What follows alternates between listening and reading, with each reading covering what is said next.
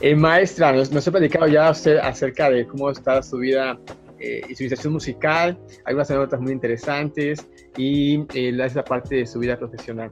Eh, pero siempre, eh, su preparación profesional, y siempre en ese tiempo de estudiante, todos tenemos buenas y malas experiencias. Así que, maestra, es el momento que nos cuente alguna experiencia buena que haya tenido y alguna que no haya sido tan buena en ese, en ese periodo de estudiante. Mm, una buena experiencia, eh, yo creo que tendría que englobar, eh, tal vez, englobarlas. Este, porque, bueno, ya había mencionado de, de, mi pieza favorita, que es Baquianas, pero también pues va ligado de que significó porque pues fue cuando conocí también a Jorge Mester. Y, y una buena experiencia fue haberlo conocido, eh, definitivamente. Fue como eh, conocer lo que es este estar en una orquesta que, bueno, tal vez ahorita no sea como profesional, eh, pero, pero es una orquesta que fácil en unos años podría lograr eh, de bastante nivel para hacerlo. Y y pues de hecho eh, me atrevo a comentar que pues estuve este, invitada en una, orquesta profesional y no tenían la educación como en Boca del Río, que Boca del Río sí, este, pues ya les había comentado, tienen, este, tienen bastante este, orden en todo lo que, en todo lo que Mester pida. Entonces, eh, bueno, fue impactante, fue impactante ver cómo, pues, ah, así es el modo en que funcionan las, orquestas, este, pues ya profesionales, ya, ya de alto nivel. Entonces, eh, conocerlo fue, fue eh, bastante, este, no sé, como nuevo en mi vida, un cambio muy grande, pero también al, al mismo tiempo es como la mala, también la mala experiencia eh, sí, yo, yo, yo, sigo comentando que eh, el director Jorge Mester es increíblemente bueno, pero así de bueno también aterra muchas veces. Tiene, muy, tiene un fuerte carácter y, este, y pues lo que pide realmente lo exige y, todo debe funcionar perfectamente porque es una persona muy perfeccionista y este pues bueno, yo, yo eh, ese cambio grande de, ver que, se siente eh, funcionar como, como músico profesional, pues muchas veces no, no, lo tienes en mente cuando sales de la, de la carrera, pues estás en orquestas, pero pues los directores, la mayoría, no te exigen demasiado, la verdad, no son como más consecuentes en que, pues bueno, está hablando, no hay problema, este, bueno, ya falló en unas notas, no hay problema, es el primer ensayo. Pero no, no, o sea, eh, una profesional no fallas en ningún ensayo.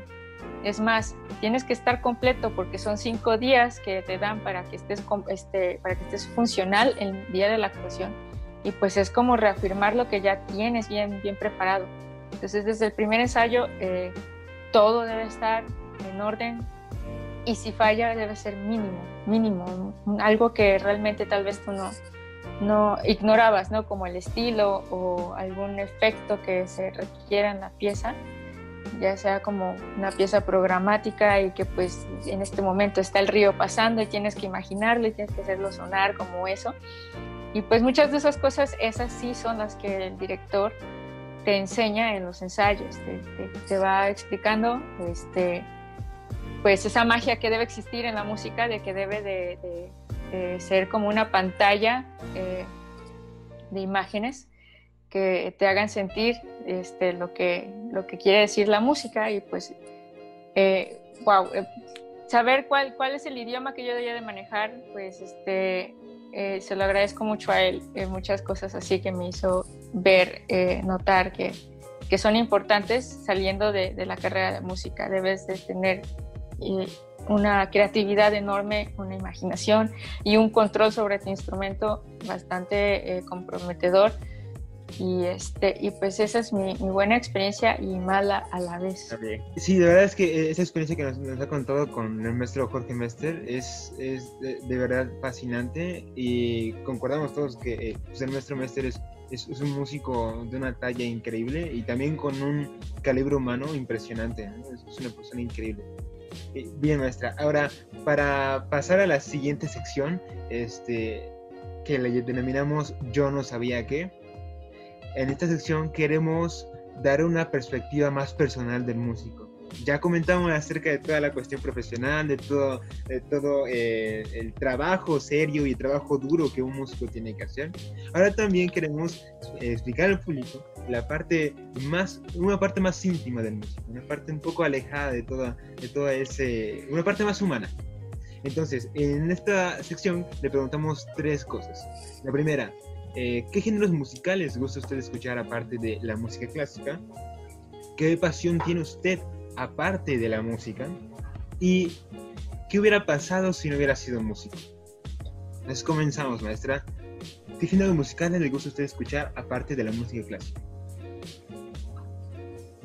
Eh, a mí mis gustos son muy, muy variados y ninguno se, se parece al otro. este, yo empecé desde chavita eh, escuchando rock, pero bueno, mis papás ponían mucho los Beatles de, pues, de sus generaciones, 70s, y, este, y pues tenían la música de sus generaciones, de música disco, de los Beatles, música muy tranquila y muy bonita. Este, y pues yo crecí escuchando eso de chiquita. Mi mamá limpiaba la casa y era yo estar brincando en la cama, escuchando los Beatles y así, muy bonito. Pero, este, pero de ahí pues se fue como que trastornando un poquito el rock y, y, siempre me ha gustado el rock alternativo. Eh, llegó en la edad justo cuando yo estaba pues ya entrando a, a, este, la facultad un poquito antes, la verdad, como a los 12, no, pues em, empezando a tocar oboe. Este, pues me, empezaron a gustar un montón de bandas de ese, de ese momento. Y pues el rock alternativo, lo que era como, este, pues tal vez Limp Bizkit, que es de mi banda favorita. o sea, nada que ver con la música clásica, la verdad. Y, y aparte de eso, pues mis, mi, digamos que si tengo que englobar, pues eh, mis generaciones favoritas, pues obviamente son los noventas y los ochentas. Música de los ochentas me encanta un montón.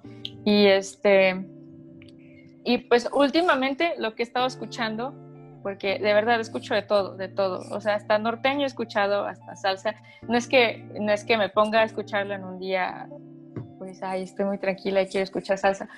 Pero, pero sí me, me gusta mucho todo, todos los géneros, pero más en específico estos. Y últimamente el que me ha gustado bastante es la música hindú y la, eh, la música de Armenia, que estoy muy interesada, eh, es por, por, curiosidad, de la cítara y del, del duduk, que es como de los este, ancestros de, de mi instrumento, entonces pues me, empecé a, interesar un poco así como los instrumentos viejitos de donde se inició mi instrumento y pues el dudu que es uno.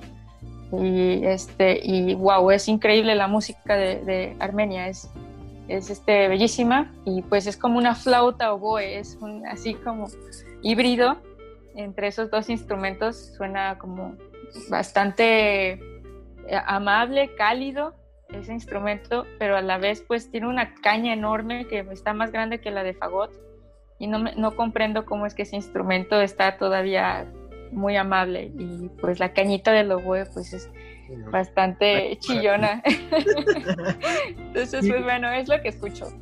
Ok, y justamente también eh, eso me hizo recordar a un guitarrista eh, muy famoso en el medio, Leo Brauer.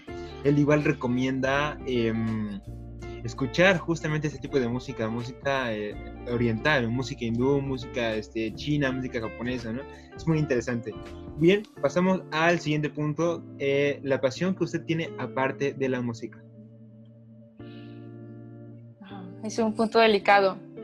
Eh, digamos que cuando estás en duda sobre dos carreras o, o no has conocido aún una carrera que, que, que, pues te llega a gustar más, más adelante, es muy difícil, es muy difícil porque pues música te pide un compromiso eh, enorme contigo. O sea, si eres tú, tú eh, debes adaptarte a la música, todo, todo tu, toda tu persona.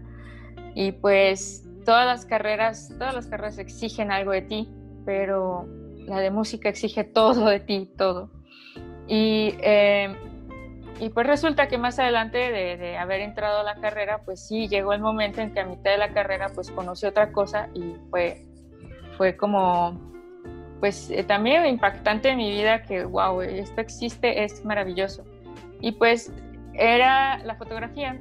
Yo eh, en ese momento leía mucho y me acuerdo pues no había internet todavía muy muy este como muy fácil era un poco más lento y este pues me daba como que mucha desesperación estar ahí metida en internet entonces pues leía y, y llegué a saber sobre la vida de una fotógrafa y pues yo al leerla, pues quedé, quedé flechada, la verdad, porque dije, wow, esta persona eh, fue grandiosa en su momento. Dije, ¿quién será? Voy a buscar sus fotografías. Y wow, vi unas fotografías impactantes.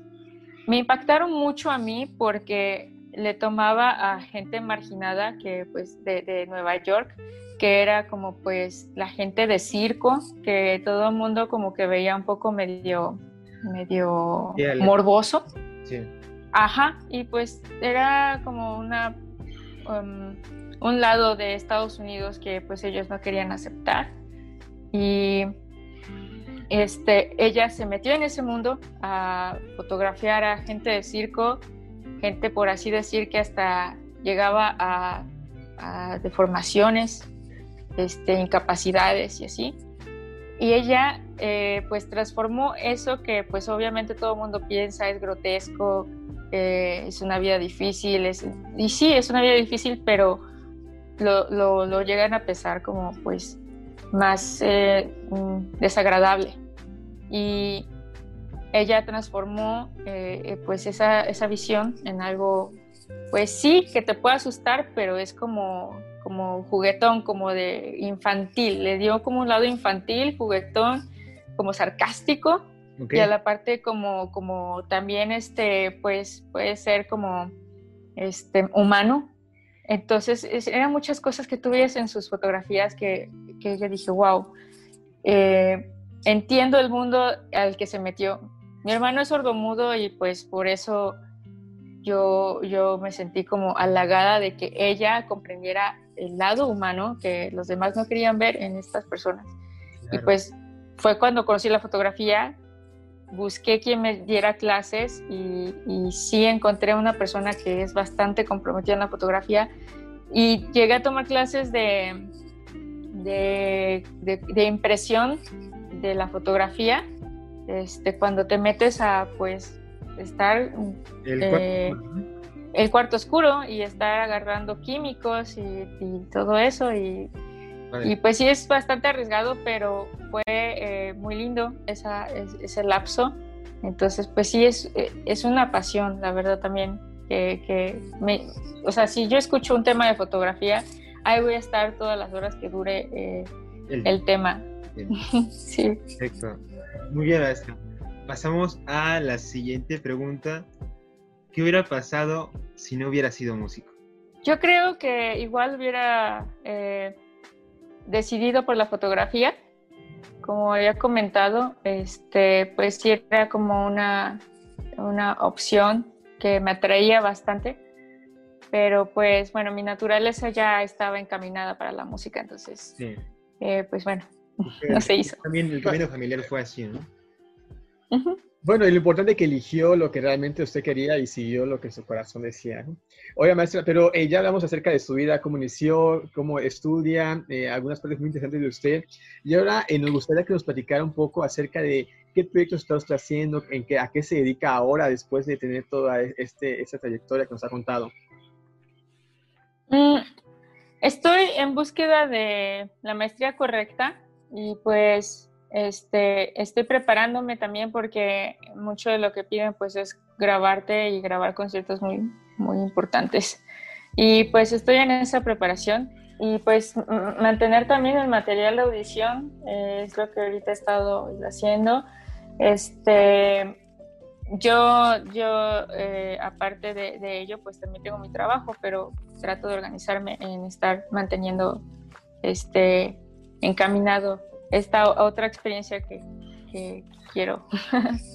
Claro, nos, me, este, nos gustaría que nos comentara brevemente este, acerca de su labor en Esperanza Azteca. Yo creo que sería muy importante. Eh, claro, mm, en mi trabajo pues este, está eh, completa la, la, la, orquesta. Afortunadamente este, hay niños interesados en todos los instrumentos y pues se da únicamente orquesta. No hay piano, eh, no hay batería, no hay nada de eso, pero este, pues está muy enfocadísimo en lo, que es la orquesta y, los niños, pues eh, yo siento que ha sido una labor grande que eh, puedan conocer lo que es este esta rama de, del arte. Y realmente he visto muchos cambios en ellos, muy, muy favorables, la verdad, como para eh, estar tranquilos que va a llegar una generación de, buenas personas. Y, este, y yo me siento bastante feliz de, estar trabajando ahí, la verdad, porque me, me, ha, me, ha, enseñado mucho a mí. Yo la verdad entré sin saber cómo ser maestra pero aprendí bastante. Y, este, no sé, salió a mi lado materno, yo creo, pero, pero sí, sí le he entregado mucho cariño a, a mis alumnos. Afortunadamente ellos están, eh, dos de ellos ya están en la facultad de, música y pues sigo muy orgullosa de ellos, van bastante bien. Pues hemos tenido un gran momento, maestra, platicando acerca de, de esta importante y muy interesante trayectoria suya. Para finalizar, nos gustaría eh, concluir con broche de oro con un consejo que usted le pudiera dar a los jóvenes estudiantes de música, igual aprovechando que usted tiene ese, eh, ahorita ese momento de, de, este, pues de ser maestra, de ser profesora, ¿qué consejo le daría a los jóvenes estudiantes de música que quieren alcanzar una meta profesional en este campo? Ok, es un poco difícil englobar tantos consejos que se necesitan saber, pero yo, yo aconsejo que primero inviertas en conocer al, al mejor maestro que, que, te pueda iniciar, de preferencia iniciar, y que sea un maestro muy, muy eh, calificado, porque en mi experiencia en, en, la carrera hay muchos huecos donde pude yo haber eh, pues encontrado más soluciones a mis problemas y, por no eh, pues no haber tal vez eh, tenido como más iniciativa a buscar más maestros no, no avancé con más rapidez entonces yo siento que si en un inicio tú encuentras al maestro correcto tienes conexión con ese maestro ese maestro también importa lo que lo que quieres hacer con la música eh, significa bastante. Ya tienes un camino bastante, este, pues, avanzado si llegas a encontrar a la persona correcta que te va a guiar en tus inicios. Importa bastante, importa también hasta en tu actitud con la música, porque si llegas a, desesperarte con, un, con tu propio instrumento, pues es porque tal vez no, no, no, tienes la técnica suficiente y es porque tal vez tu maestro no te la está dando. Entonces, yo siento que es muy importante eso porque influye en muchas cosas, en tu persona, en tu eh, concepción a la música, em, en tu avance. Entonces, ese es un consejo que yo, yo podría este, comentar a, a muchos. Si ese maestro tiene la capacidad, la trayectoria y aparte la paciencia para ser un buen maestro, quédate con él. Maestra Mar, pues muchas gracias por el consejo que nos da pero sobre todo muchas gracias por el tiempo de haber compartido con nosotros todos estos consejos, anécdotas, experiencias que seguramente eh, pues van a ser de mucha ayuda a toda nuestra audiencia. Le mandamos un abrazo, maestra, muchas gracias por estar con nosotros, por tomar este tiempo eh, reciba un gran abrazo de nuestra parte y nos estamos viendo hasta, hasta la próxima. Hasta luego, maestra. Gracias. Gracias. ¿Qué tal? Muchas gracias por habernos acompañado en este episodio número 9 de Divertimento en Casa. Si te ha gustado y quieres disfrutar más de nuestro contenido, te invitamos a suscribirte a nuestro canal de YouTube y seguirnos en nuestras cuentas de Instagram y Facebook, donde nos podrás encontrar fácilmente como Orquesta Divertimento. Nos vemos en el siguiente episodio.